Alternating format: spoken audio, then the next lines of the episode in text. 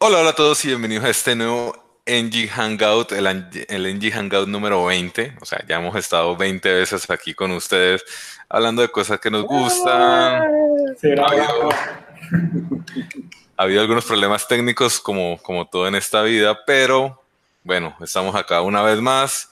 Estamos probando un nuevo horario. Vamos a ver qué tal nos va el día de hoy. Y tenemos a un invitado con nosotros. Jorge, ¿qué tal? ¿Cómo estás? Hola, ¿qué más, Carlos? ¿Cómo va? ¿Quieres hacer como una breve introducción sobre quién eres para los que no te conozcan, aunque eres una persona famosa en el mundo de Ionic? Sí, sí. Eh, bueno, hola a todos. Eh, mi nombre es Jorge Vergara. Yo soy desarrollador móvil. Tengo por ahí como unos tres años y un poquito más trabajando con Ionic. Desde por allá cuando vi Ionic 1, un tweet de un tipo súper famoso que se llama que Carlos Rojas, que decía, les voy a presentar una herramienta con la que pueden hacer aplicaciones y quedé, pero enganchado.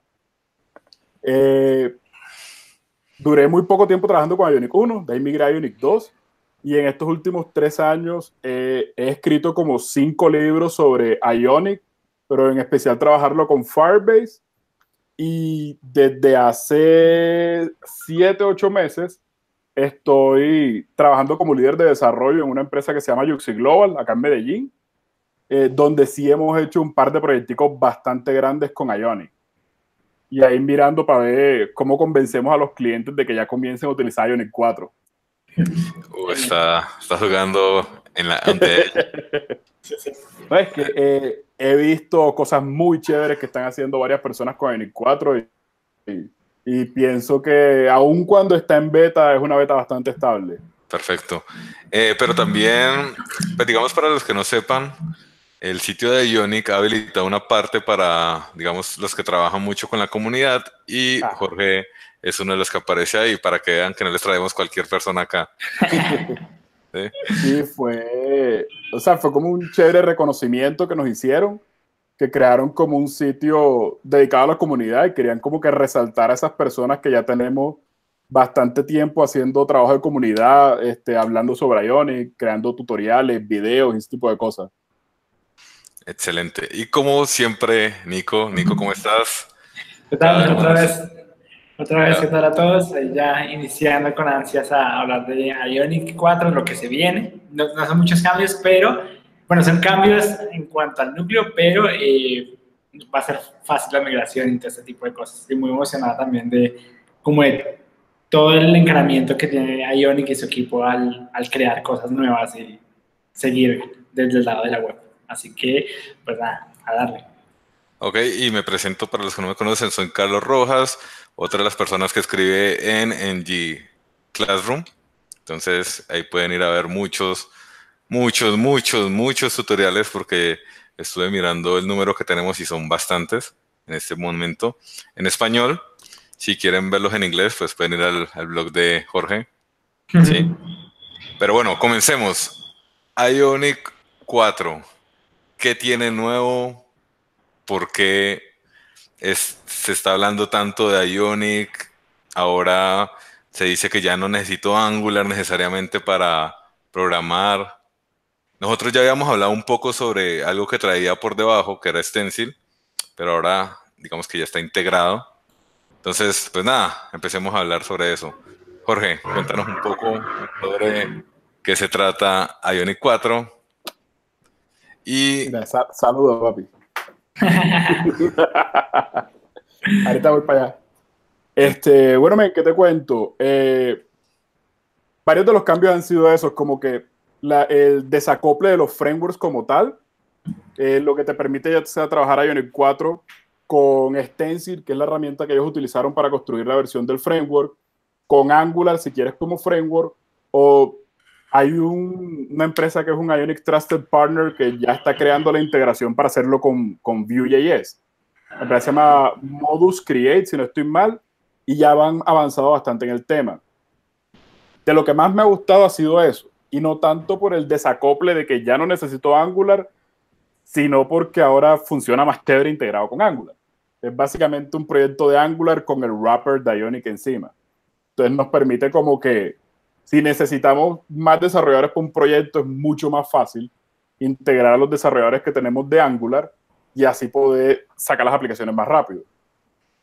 Ese, punto me parece bien interesante, aparte del, que toca, que es el desacople de los frameworks. A mí me parece un punto positivo eh, mirando desde la, desde la perspectiva de comunidad, porque ya no solo vamos a tener la comunidad de desarrolladores de Angular, que es la más fuerte, digamos, en, que utiliza Ionic y demás, sino vamos a tener eh, dentro de la comunidad de Ionic gente de, de Vue, gente de React, gente de cualquier framework literalmente que quiera utilizar Ionic lo puede incorporar. Así que la comunidad crece a un nivel impactante. Ya no es como solo la gente que trabaja con Angular y Ionic se vuelve algo que solo trabajaba pues, los, desarrolladores de Angular, sino se vuelve algo explosivo para casi todas las comunidades. Eso me parece muy enriquecedor para el framework y para la comunidad en general.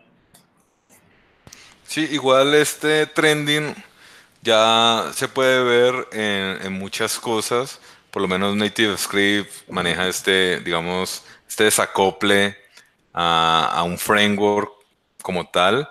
Lo puedes hacer en cualquier, digamos, JavaScript o sobre alguno de los frameworks que ellos soportan. Supongo que Ionic en algún punto, o el equipo de Ionic en algún punto quiere como, o, busca, busca eso, como que antes la limitación era que tenías que saber Angular o pues básicamente no podías usar Ionic.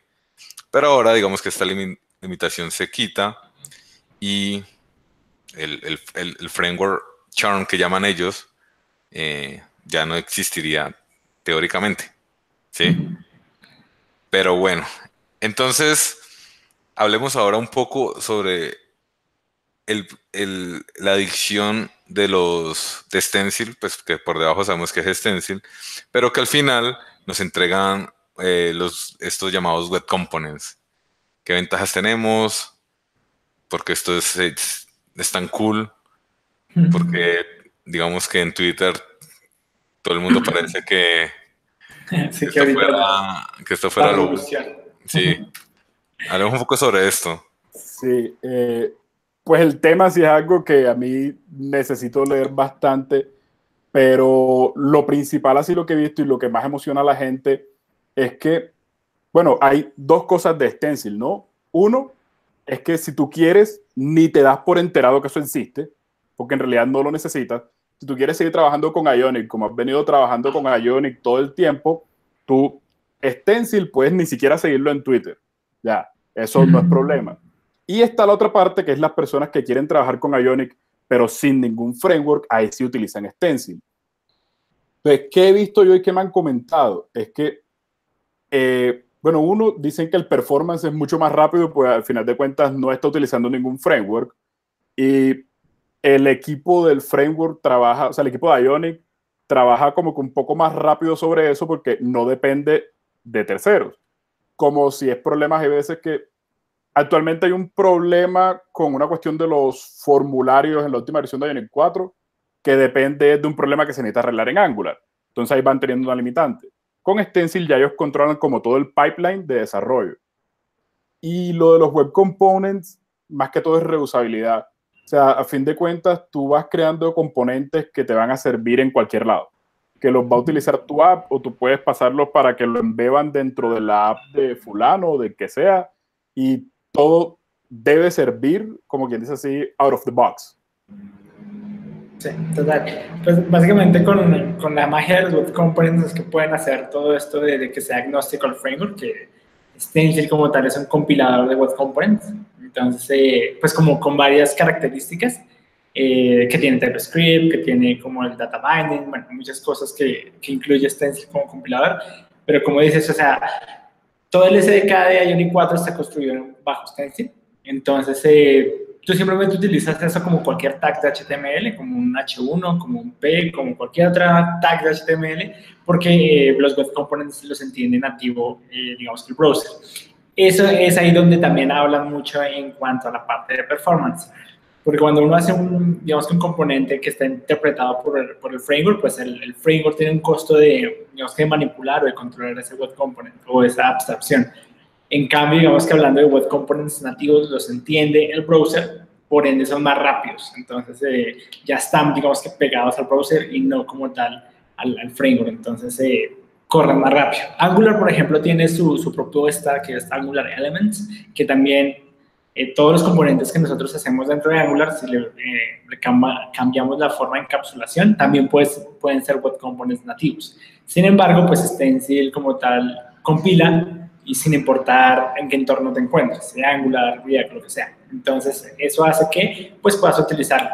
Pero como dice Jorge, digamos que um, eso ni por enterado, solo por defecto se saben que todos los componentes ahora de, del SDK de Ionic están escritos en Stencil, pero para ti no tiene como la mayor eh, problema. Sigues utilizando el Ion Header, el Ion Navbar, como lo has venido haciendo sin problema.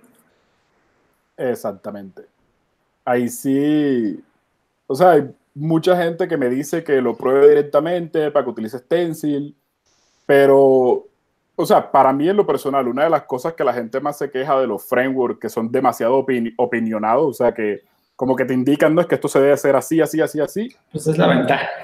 Para mí, exacto. Me quita demasiadas decisiones de la cabeza que ya no tengo que tomar. Simplemente este framework lo está utilizando un mundo de gente, ellos saben por qué tomaron estas decisiones y yo voy a hacer lo mismo.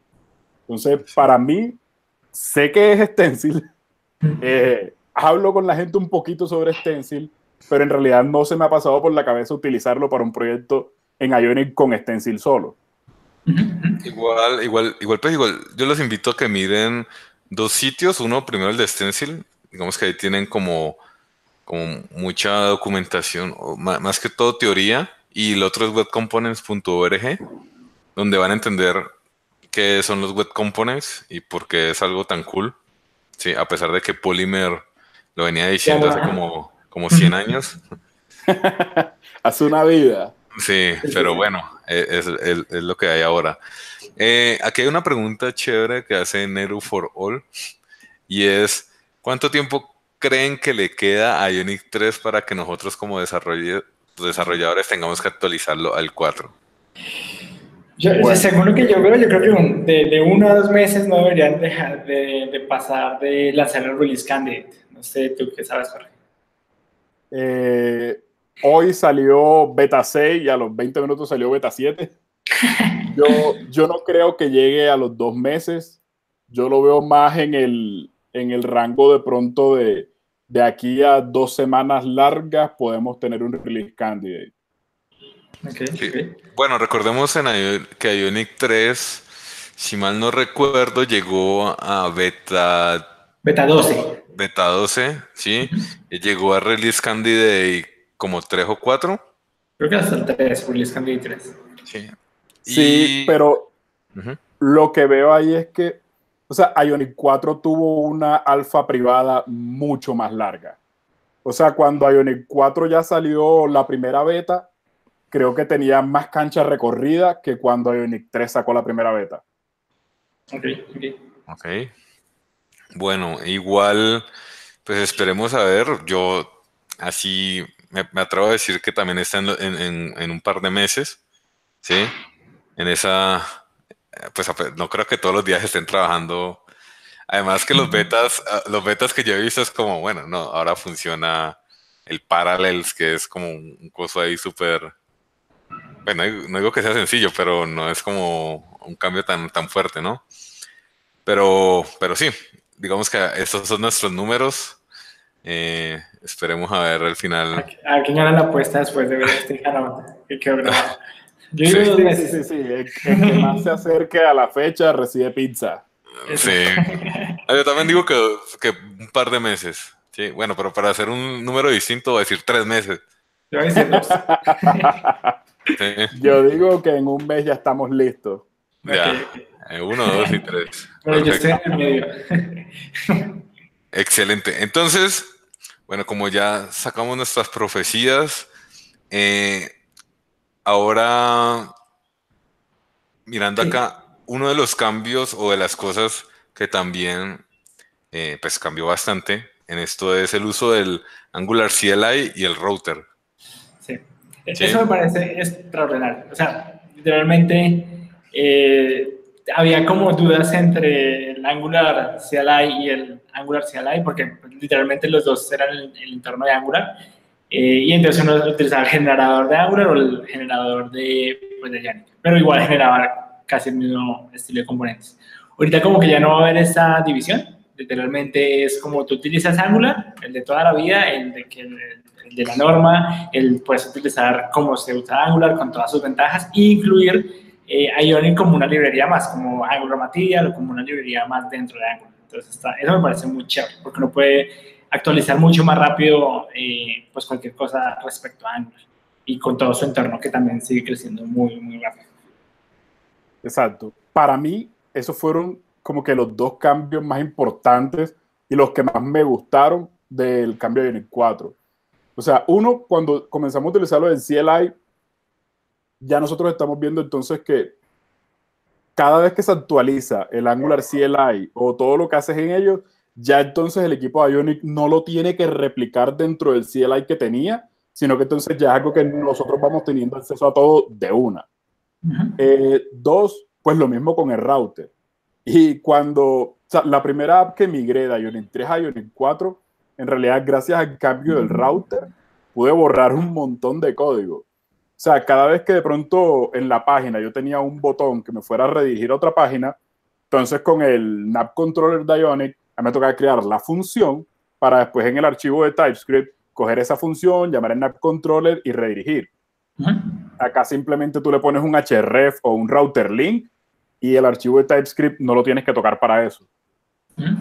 Eso me parece bueno. Eso, y es como que más, o sea, para mí siempre, siempre eso nos va haciendo como que más fácil traer desarrolladores de Angular a que se familiaricen con Ionic más rápido. Sí, sí, porque básicamente estaba en la Controller, que era una forma de ruteo de, de, ellos, que al final en Ionic 3 pusieron esto de Ionic Page, que era una forma como de, de del router de Angular, pero como por debajo.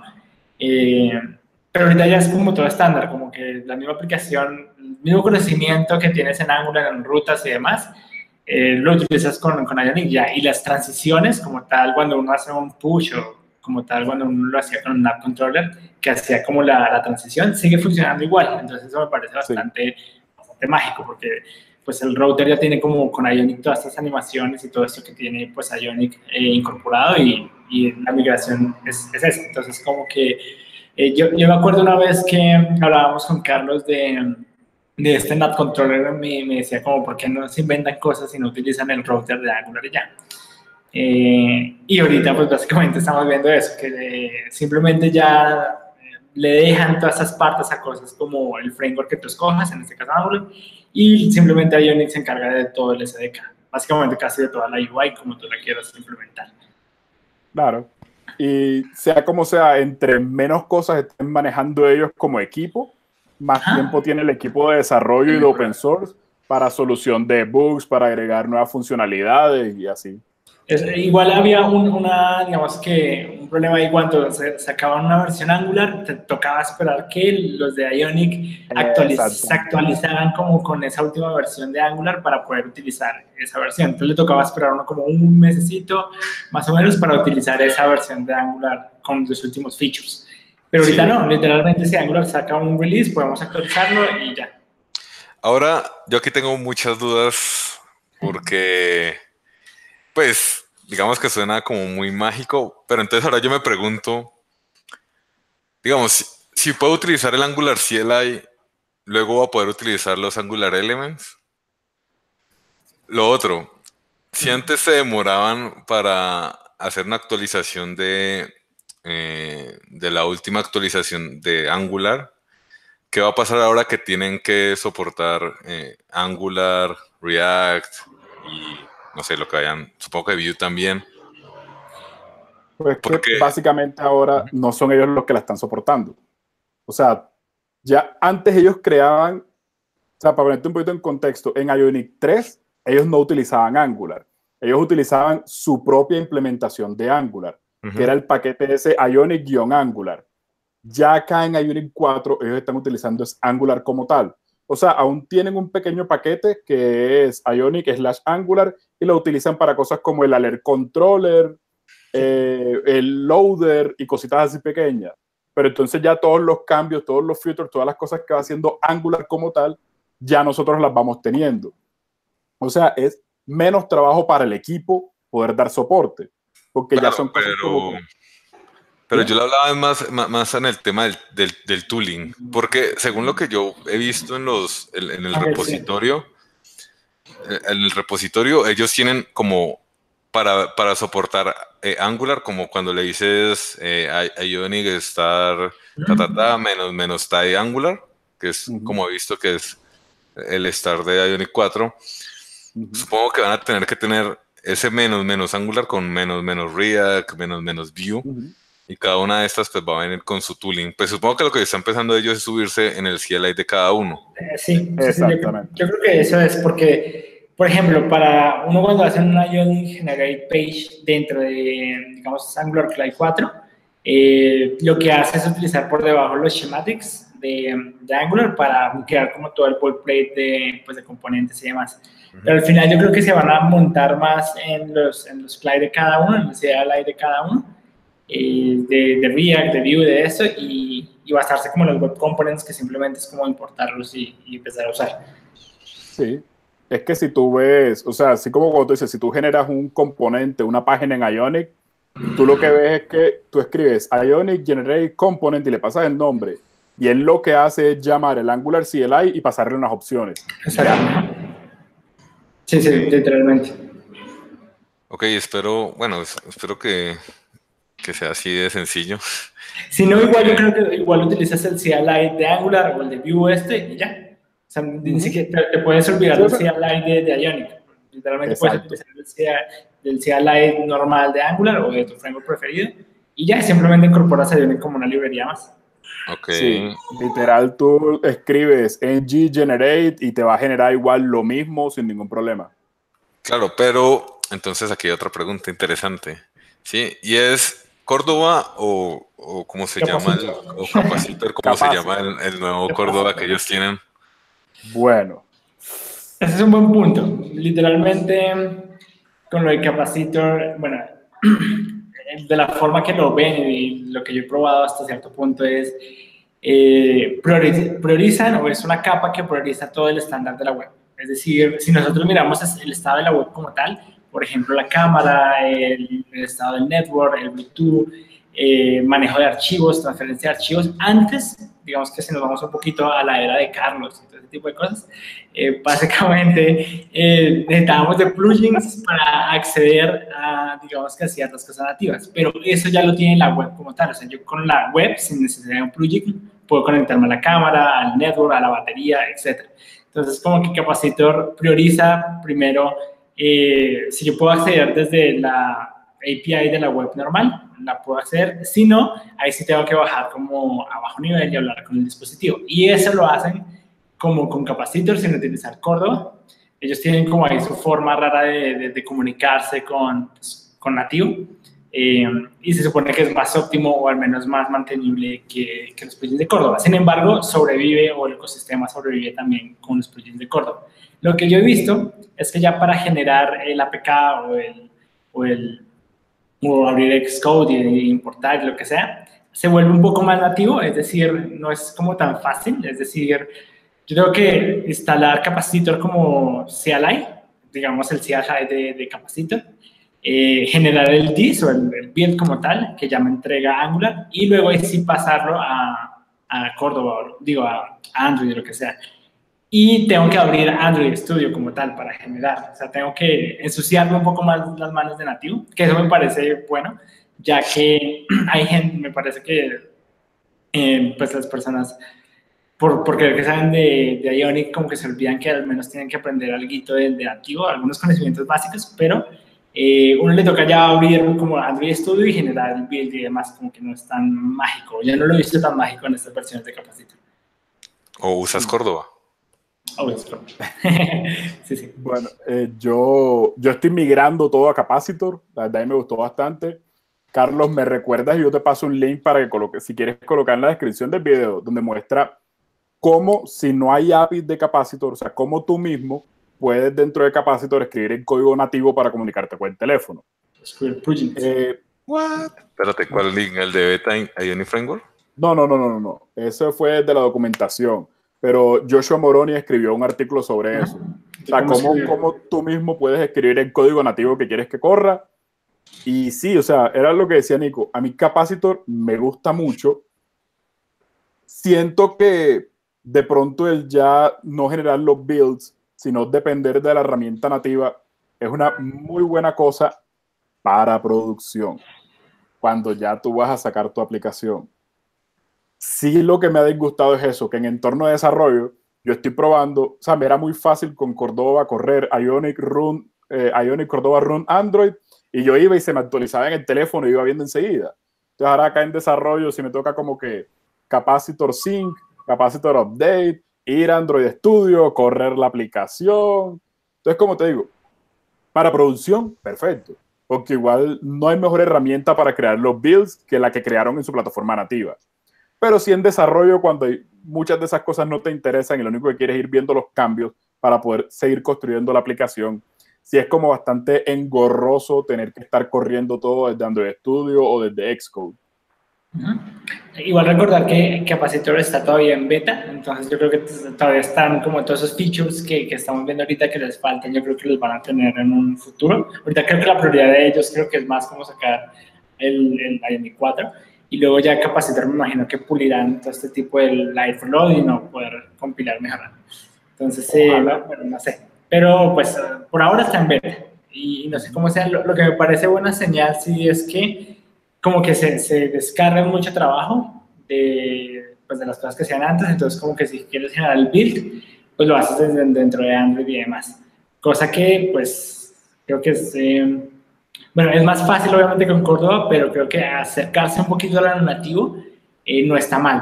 O sea, no está mal que te acerques un poco a lo nativo, al menos como por ver cómo funciona y porque al final tu aplicación va, si la estás compilando para Android y demás, pues no está de mal de más, pues saber un poquito manejar estas herramientas. Hay muchos errores que se solucionan desde ahí y eh, que hay mucho en foros de que no me sale, no me construye y se puede solucionar más fácil desde, pues desde la herramienta como tal, desde donde se construye, que es Android Studio.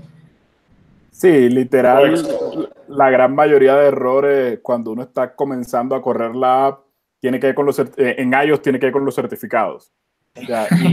desde la terminal, pues ni en mensaje es muy entendible ni nada, pero cuando tú tienes Xcode abierto, te sale el mensaje en rojo y tú hundes un botón y él lo arregla. Entonces, por ese lado, sí, sí, como Ahora, mejor. Antes no era ah, Sí. Sí, sí, sí, sí, sí. Si ahorita te, te falta el certificado, le das clic y él te lo genera con tu cuenta y ya, chao.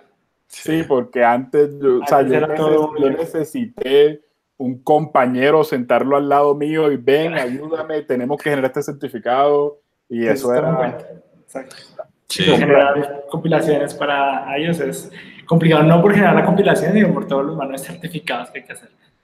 Sí, sí, sí, sí, eso siempre ha sido... Bueno, igual ahorita creo que lo han mejorado bastante. Sí, sí. sí. Listo, entonces Ahora, no sé si han visto la, nueva página o la página que tienen ellos ahí de, eh, de, los nuevos, de la nueva documentación. Voy a compartirla por ah, Esa documentación está bien, bonita y, nice. Pues utilizan como varias cosas de, CS4. Además, eh, puedes hacer tu propia documentación con... Está hecha en Stencil. Sí, sí, me parece un poquito más clara, aunque Ionic siempre se esmeraba en hacer una documentación muy clara. O sea, digamos, la de Ionic 3 me parece igual también muy buena. Esta, de por sí, la mejora. O sea, de por sí, de las mejores documentaciones que yo encuentro en Framework es la de Ionic, comparado a Angular Martyria o algunas otras cosas. Eh, y en esta 4, a pesar de que ya tiene una buena documentación en Ionic 3, esta como que la rompe y tiene muchas más cosas. Toda la documentación está escrita por Stencil. Uno puede jugar como, con los colorcitos y ponerle un tema eh, etcétera, etcétera. Sí, el color picker que tienen por ahí y todo, o sea, está muy chévere, la verdad, sí, está muy chévere. Yo, he mirado que entonces, la doc, toda la documentación la, la jalaron a un repositorio, o sea, de, por sí es un repositorio aparte dentro de, Ionic, y entonces si, si, quieren ver cómo, pues el código de, digamos que de, toda esa documentación, ahí, ahí está el repo. Es interesante un poco cómo está construido todo ese, toda esa doc. Además, porque está generada, ¿no? Igual si eh, pues le das como una, un vistazo aquí a la documentación, eh, pues aquí te explican como los primeros pasos, como siempre ha sido. Creo que esta documentación está mucho más clara, Está más limpia. Y, y, bueno, acá te empiezan a explicar, bueno, building, cómo hacer pues todo lo que habíamos dicho. Sí. Sí, hoy precisamente estamos tocando ese tema un poquito eh, con los desarrolladores del equipo de Ionic. O sea, la documentación está mejor seccionada. O sea, es que antes de pronto en la página de componentes te aparecían todos los componentes y tú veías el código para copiar y pegar cómo hacerlo y todo. Y de pronto, pues nosotros somos bastante técnicos y nos funcionaba así, pero cuando de pronto personas no tan técnicas estaban experimentando y mirando el framework para analizarlo como una de las opciones para adoptar en la empresa, era como que demasiado para ver de un solo golpe. Mientras que si tú acá entras a componentes, ves los componentes, ves visualmente cómo funcionan y ahí mismo te va dando los enlaces a las APIs de cada componente, donde ahí sí está en detalle todo el código, documentación, cómo funcionan, qué hacen, todo. Sí, en eso estoy de acuerdo, está como más, mucho más clara, más, más segmentada, como dicen. Sí, sí, sí, está, está bien bonita. Ahora, pero pues si vas acá, te muestra como los layouts, Creo que la mayoría ya la hemos tenido antes. Digamos, ponte ahí el color generator y ahí está el, el picker, creo. Donde seleccionas el color y vas cambiando el tema. Si le pones arribita los colores, ahí te sale un picker color y te cambia automáticamente. Y ya abajo te deja como que para que copies y pegues dentro de la aplicación toda la paleta de colores. pero no me sale ningún color picker. ¿En qué parte? Dale, dale, dale en el colorcito. ¿No te sale? Ah, ya. Uf. Va cambiando en el preview. Sí, eso, eso, lo hacen, digamos, que no tienen que, como antes que utilizaban variables en CSS, en SAS, por ejemplo, eh, que pues tendría que compilar el archivo SAS, pasarlo a CSS y hacer loading, ¿no? Pero ahorita utilizan variables de CSS nativas, así que no, hace, no tienen que esperar la compilación de SAS, por ejemplo, sino es eh, dinámico por, ¿Pero le, le, quitaron SAS? O, No, no, no, sigue, sigue funcionando con SAS, pero digamos que como CSS4 ya maneja variables, entonces como que es un feature que ya no utiliza. Sí, exacto. Entre más cosas soporten nativamente HTML, CSS y etcétera, ellos van bajando eso, HTML y CSS, así son menos herramientas de las que dependen, menos compilaciones que hay que hacer. Sí, sí digamos, exacto, de, de, SAS. Pero, pero creo que es, eso es CSS3 todavía. Eh, pues, creo que sí, pero o sea, esta cosa de las variables, como quieran llamarlo, creo que es CSS4, CSS post, algo así le llaman unos. No, no CSS3 porque CSS4 es, o sea, si tú fueras CSS4 eso ya es otra, otra historia. Dice, entonces ahora hay variables en CSS, es locura. Pues. sí. eh, y que antes, que, que, antes le tocaba SAS, eh, que era un feature de, de SAS y de cualquier eh, digamos, procesador, preprocesador de CSS, era como tener eh, variables y tener funciones y demás. Ahorita ya las tiene CSS, así que pues como que se ahorran toda esa parte desde el lado de esas. Ustedes no, no sé si miraron acá eh, la parte de migración, la migración guide, o sea, no, no sé cuál fue la primera reacción que ustedes tuvieron, pero yo dije, uff, Ah, pues básicamente una de las que tuve fue que, o sea, en cuanto a componentes, sí cambian, eh, no es un cambio fuerte, pero se cambian bastantes. Por ahí creo que, no sé si por ahí está el Breaking Chains, pero eh, digamos que ya no es button, ion button, sino es ion no sé qué, y es como que el nombre o ciertos atributos cambian. Entonces la migración no es complicada, literalmente es como eh, reemplazar, buscar dónde está esa vuelta y reemplazarlo por lo nuevo. Pero son varios que hay que reemplazar. Eso es como lo, primero. Y el resto es como, pues básicamente utiliza, pues si ustedes están montados en Angular, pues utilicen Angular en su esplendor y, y Ionic es como una librería más.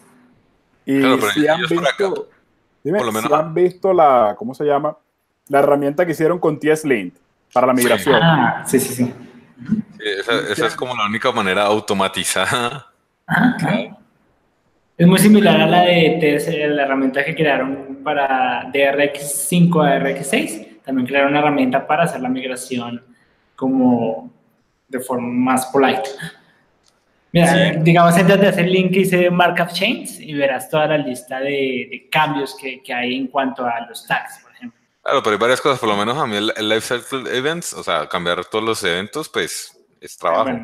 Sí, claro, claro. Cambiar el Ion Beauty Load por, el, pues, por los normales de Angular, etc. Digamos que sí es un trabajo, o sea, igual, igual sabemos que de, de un path a otro, de la 3 a 4, de cuando cambia de path como es la versión semántica, pues van a haber breaking chains, así que pues toca asumir eso. Eh, pero nada tan, pero no es, brusco como cuando de la versión 1 a la 2. Exacto, no es algo tan brusco como cambiar de Ionic 1 a la 2, eso sí era casi repetido en toda la aplicación. Eh, digamos, la migración de, algo nuevo. desde la 2 a la 3 fue muy rápida y de la 3 a la 4 es como, pues si ya sabes Angular, utiliza casi todos tus conocimientos de Angular y Ionic se vuelve una librería más. Claro. El tema es que, digamos que eso me pone a pensar bastante sobre si yo tengo una aplicación grande en Ionic, ¿cuánto va a ser el esfuerzo? Va a ser alto. No tan alto como el de un, del 1 al 2. Estamos hablando que ese sí fue muy, muy alto. No, eso sí era apague Eso fue aprender un framework nuevo. Sí, sí, exacto. Eh, pero este sí, obviamente va a haber un costo de tiempo. Yo creo que eh, mediano, no tan alto, pero sí depende obviamente del tamaño de tu aplicación, pero, pero si tu equipo ya sabía Angular y se, y se la va mejor con Angular, yo creo que antes les, les cae bien. Como que, ah, ya ahora sí puede hacer, por ejemplo, los warrants o en Ionic para, para, bloquear una página que no pueda entrar a cierta parte, toca con el can, can active o algo así, dentro de, dentro de, de la página como Hay tal. un view can load. exacto. Básicamente toca dentro de cada página ponerle si puede o no acceder a cada uno. En cambio, con Angular, pues tú le pones un warrant y ya, entonces eso se lo desacoplas. Entonces eso me parece bueno. ¿Esto es lo que me decías, Nico? Sí, sí, sí. Mira que hay un mano de cambios en cuanto al, pues, en cuanto a tags que cambian. Desde como esto era antes, ahora esto es ahora. Esto era antes, ahora antes esto es ahora. Ahora no se llama left, sino se llama start, no sé, cositas así. Entonces, pero pues que van a romperse, obviamente. Digamos, digamos el, me acuerdo una vez que hubo una discusión dentro de Ionic que era, uno, cuando, si recuerdan, uno tiene que poner button y le pone un atributo a button para que coja como todo el estilo. Y muchos preguntaron, eh, ¿y por qué no es un un button, pues el tag como tal? Y bueno, ahí dieron su respuesta de que por qué, no sé qué. Sin embargo, ahorita en el 4 sí para soportar todo vuelven a ser como un botón como tal eh, de forma muy extraña. Pero bueno, pues literalmente es como el cambio de los tags que hay. Uf, bueno. ¿Ves, que son varios cambios de, tags? O sea, a mí nunca me funcionan bien esos Teselin. Igual aquí está la, la, Porque por lo menos la de RexJX 5 a 6 esa me funcionó bien. A mí me no, a mí no, a mí me tocó me tocó pues como mirar qué era lo que estaba fallando y hacerlo bueno, sí, a mí también me tocó, aparte del Selim, ya cambié algunas cosas manualmente, pero pues, pues tampoco está como tan... Ahí es donde tú entras a poner la balanza, o sea, dejo la aplicación en Ionic 3, si vale la pena mirar la Ionic 4, mira qué ganas migrándola, y creo que ellos ya hicieron público y ya anunciaron que Ionic 4 se va a convertir en una LTS, o sea, Long Term Support, y le van a dar soporte por mucho más tiempo. ¿Ionic, 4 o Ionic 3? No, Ionic 4. Ionic 4 se va a convertir en LTS. ¿Y Ionic 3? Eh, Ionic 3 no le van a seguir metiendo mano durante mucho tiempo, porque igual la idea es que la gente se mude para Ionic 4. O sea, a mi forma de ver cosas, sí, los beneficios y lo que tú estás ganando con la actualización, sí vale la pena la inversión en tiempo para actualizar la app.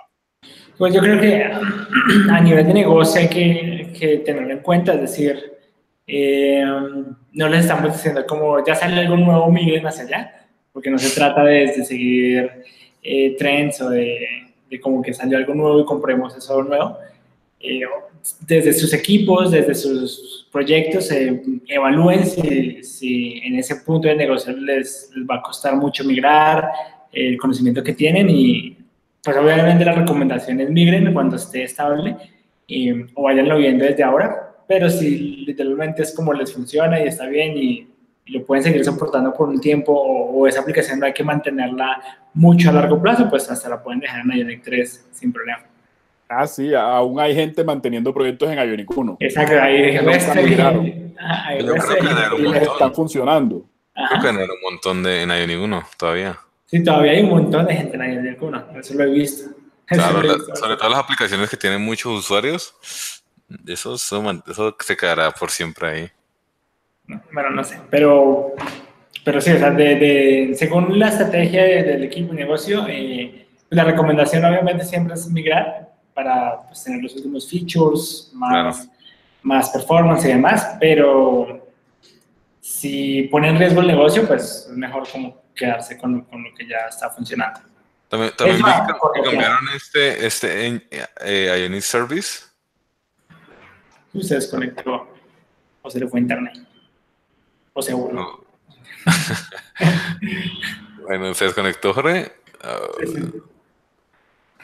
Ok, se asustó con la migración. Pero bueno, no mentira, debe ser que, que está. Se le fue internet o algo así. Sí. Bueno, sí, eso, digamos que como siempre, como desarrolladores y sobre todo como desarrolladores que trabajan sobre Angular, nos ha tocado vivir esto del cambio. Sí, sí, sobre todo en Angular. Ya se ha vuelto algo del día a día. Vivimos con ello, que cada seis meses lo tenemos que vivir. cada seis meses lo tenemos que vivir. Jorge, está otra vez con nosotros. Pensé que... Esto acá. Carlos dijo que te habías aburrido algo así. mucho, mucho miedo, mucho miedo con la migración. Sí, que te, viste la migración y no, estás. No, se me cayó y el navegador este tiene dos cuentas de Gmail y cuando intenté entrar, quiso arrancar fue con la otra y yo anda. Dale. Eh, ¿Qué otras cosas colocaron ellos? Aquí estoy pues como me estoy basando en el en el, en el, en el post que ellos colocaron. Sí, pues hay otras cosas como los Ionicons 4, pues. Ah, bueno, sí. El, el, el componentes.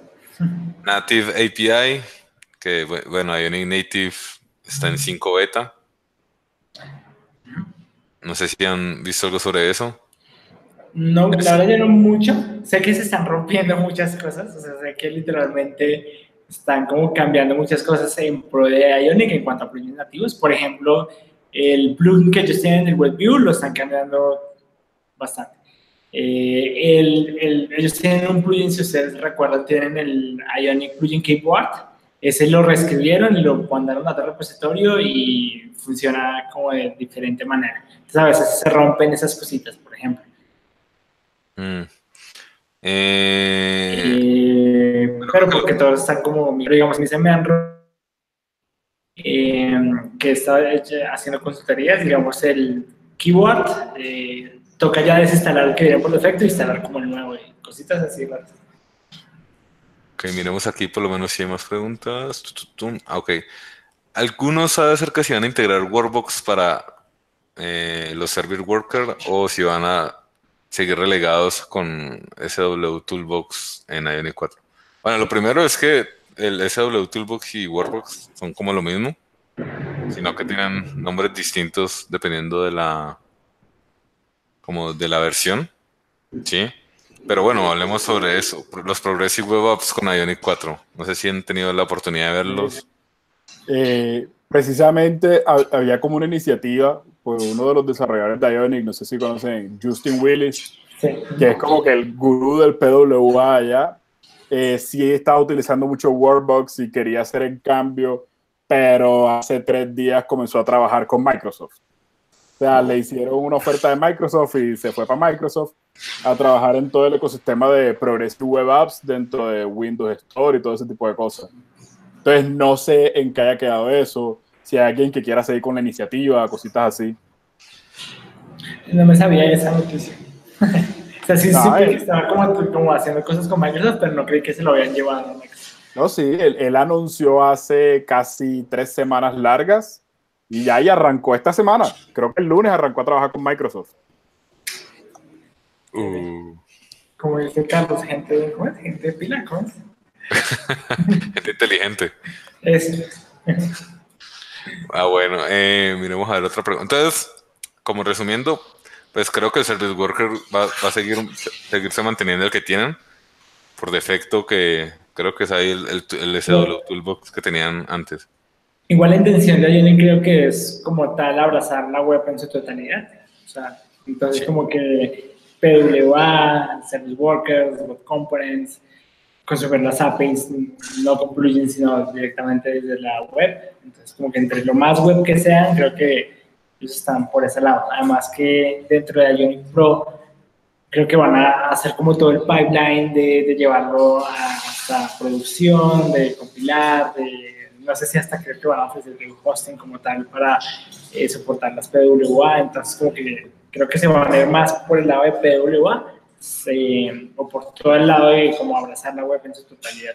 Creo que va a haber muchos más features, o pues va a haber soporte para PWA Igual, igual si necesitas implementar, bueno, igual si no quieres utilizar ese W Toolbox, no creo que sea tan difícil pues integrarle Workbox. Es solamente como instalar el CLI y no, sí, Justin trabajaba directamente con Workbox dentro de aplicaciones de Ionic.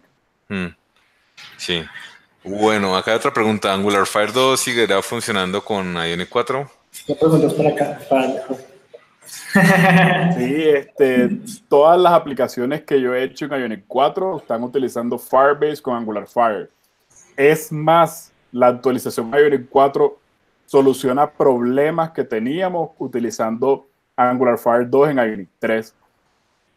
llegó un punto que Angular Fire 2 comenzó a actualizarse tan rápido que ya entonces ellos estaban utilizando RxJS6, ya estaban utilizando una versión de Angular también más alta y Ionic 3 no estaba todavía actualizado para eso.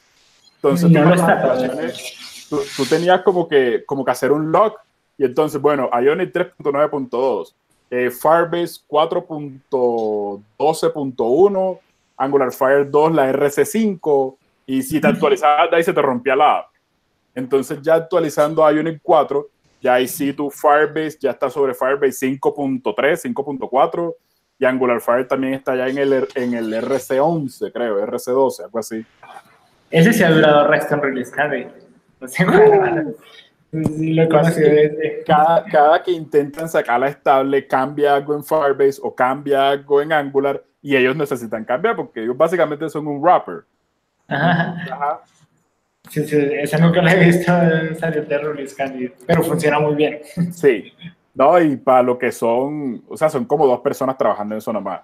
Sí, David, librería, David East y James Daniels.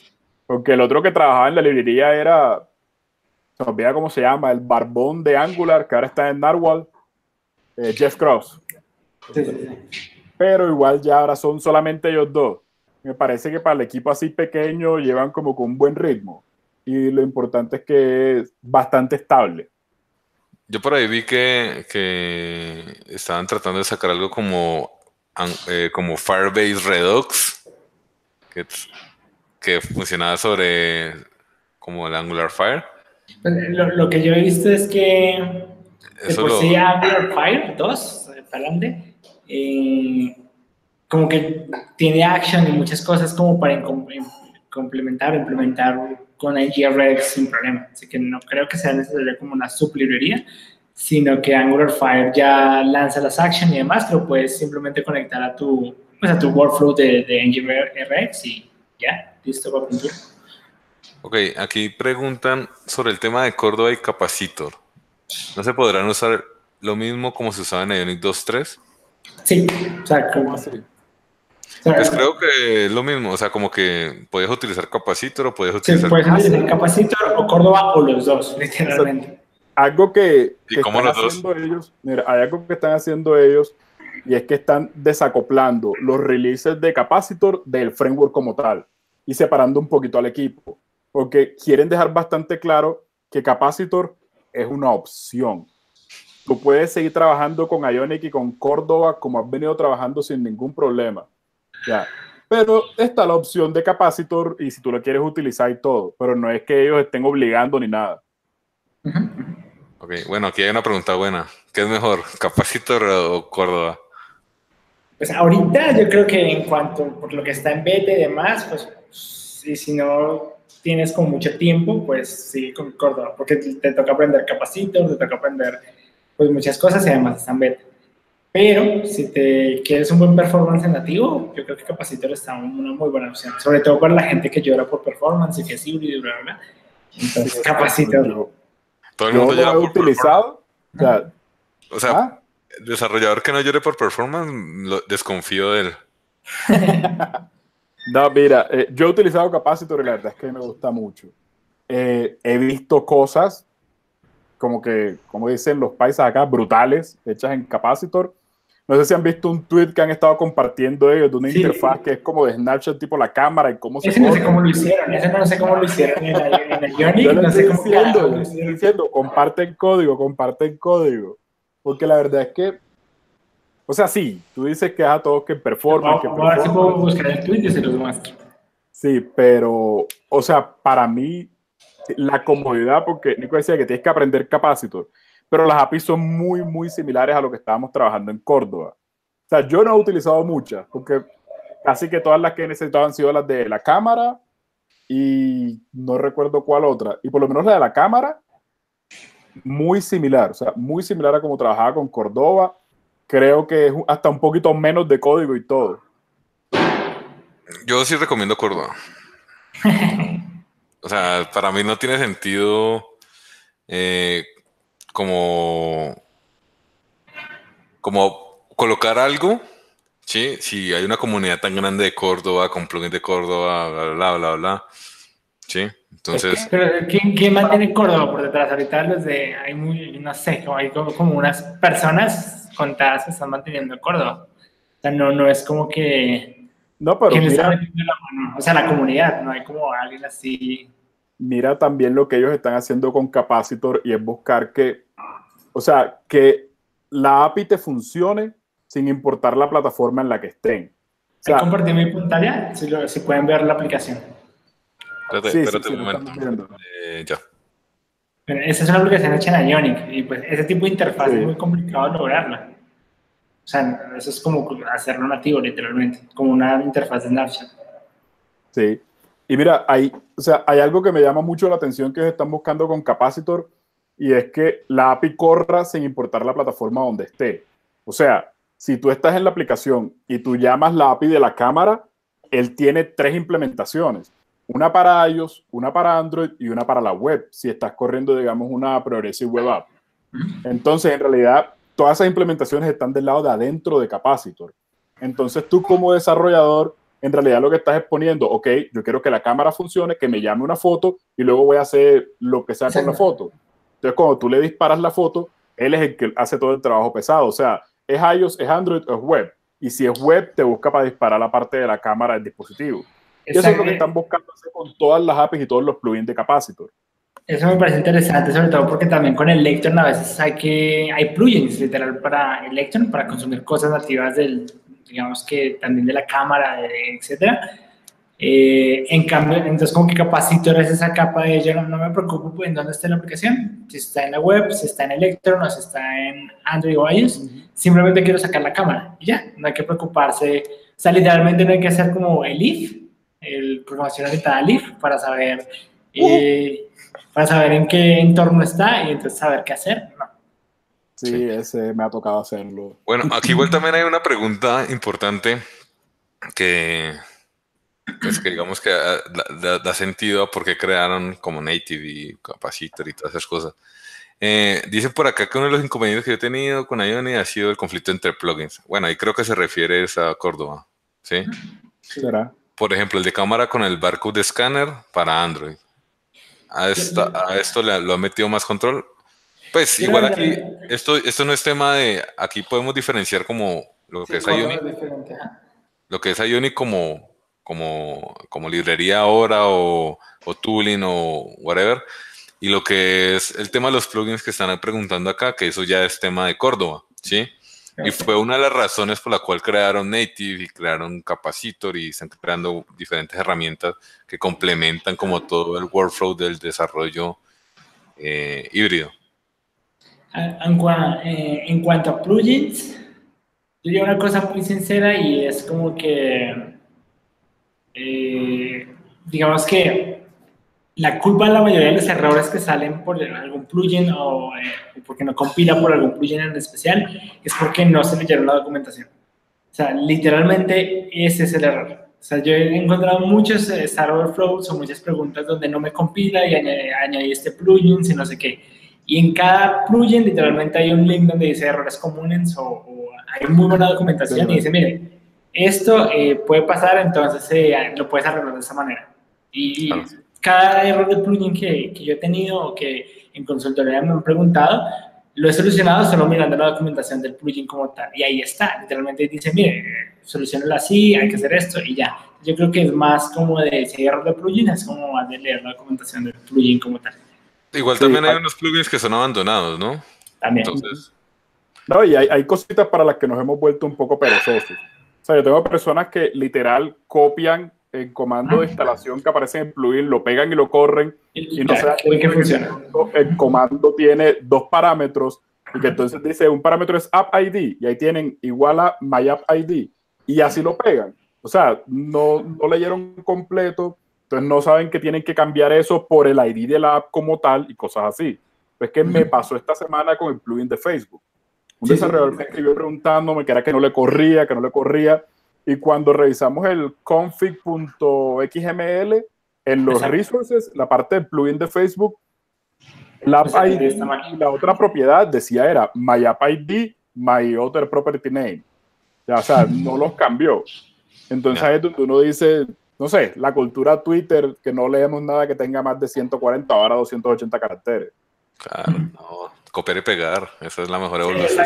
Esa es literalmente la corrió, no corrió, revisa. Después, de la, después, de la rueda, después de la rueda, la, siguiente evolución ha sido el copiar y pegar. literalmente quieren como copiar, pegar y que compile, entonces es como, como que así no funciona. Bueno, pues, ya se nos acabó el tiempo. No sé si quieran decir unos últimos pensamientos. De pronto me desconecto porque se está acabando la batería, pero No, pues de mi lado, eh, los que están escuchando acá, prueben Ionic 4. O sea, yo sé que uno les puede decir muchas cosas, esto funciona así, esto está chévere, esto está no, pero nada te va a dar a ti una respuesta mejor que tú mismo utilizarlo, tú mismo ver si te gusta, si no te gusta. Ah, que sí mejoró esto para mí, que no. O sea, la experiencia es lo mejor. Eh, tú mismo tirando, haciendo tu aplicación, voy a migrar esta pequeña, voy a ver cómo funciona, es lo mejor que puedes hacer para saber si es para ti o no es para ti el framework. Exacto, exacto. Eh, como mensaje también es como, eh, pruébalo, no le tengas miedo a, a, probar, a leer la documentación. La mayoría de cosas se lo solucionan leyendo. De por sí siempre dicen que uno como desarrollador se demora más leyendo que en verdad programando, uno lee el código de otras personas, lee documentación, como que la mayor parte de, nuestra vida como desarrolladores es más en lectura que en codiar, a menos que seas tester, pero bueno. Entonces, eh, ahí básicamente es como, échale una mirada, pruébalo, eh, ya, ya como spammer es como... Hace, recientemente lancé como mi canal de YouTube, así que miren, ahí voy a estar subiendo mucho material de Ionic 4, así que pues pásense ahí. Cuando grande quiero ser como, como Jorge, así que pues... ¿Dónde pueden encontrar a Jorge? ¿Dónde pueden encontrar a Nico? Bueno, eh, yo cometí un error de esos de novatos cuando creé mi presencia en Internet y me fui por un, un, un nick que casi siempre me toca es deletrearlo y todo, eh, pero en todos lados aparezco como Javebrad. Ahí yo molesto a Carlos para que en la descripción ponga el enlace. Sí, igual, igual en los, en, en, los tweets y en todo lo que compartimos está tu arroba Exacto. O sea, sí, Javebrad en todos lados. Eh, Instagram, Twitter, javebrad.com la página. Facebook no, pues no tengo cuenta en Facebook. Y ya. Bien. El mío sí es fácil. Entonces, eh, Nico Bytes en cualquier lado de internet, website, Facebook, Instagram, Twitter, Tinder, no mentira. no mentira, chiste. ya con eso, ya, no lo puedo hacer. sí, es verdad. Pero, eh, no, Nico Bytes básicamente en cualquier lado. Ok. Eh, y recuerden eh, visitarnos en NG Classroom. Ahí siempre estamos subiendo contenido, sobre todo de Ionic, de Angular. Y si les gustó o les ha gustado algo de nuestro contenido, pues el favor que les pedimos es que lo compartan ¿sí? Entre más lo comparten, pues más podemos ayudar a diferentes personas que tienen los mismos problemas que ustedes. Y pues básicamente eso es lo que nos gusta hacer. Y ya, creo que eso es todo. Muchas gracias por estar el día de hoy con nosotros y nos veremos en un próximo NG Hangout. A ti eh, por la invitación. En otra oportunidad. Muchas gracias, Jorge, también por estar aquí con nosotros. Dale, chao, chao. Gracias, chao. Chao.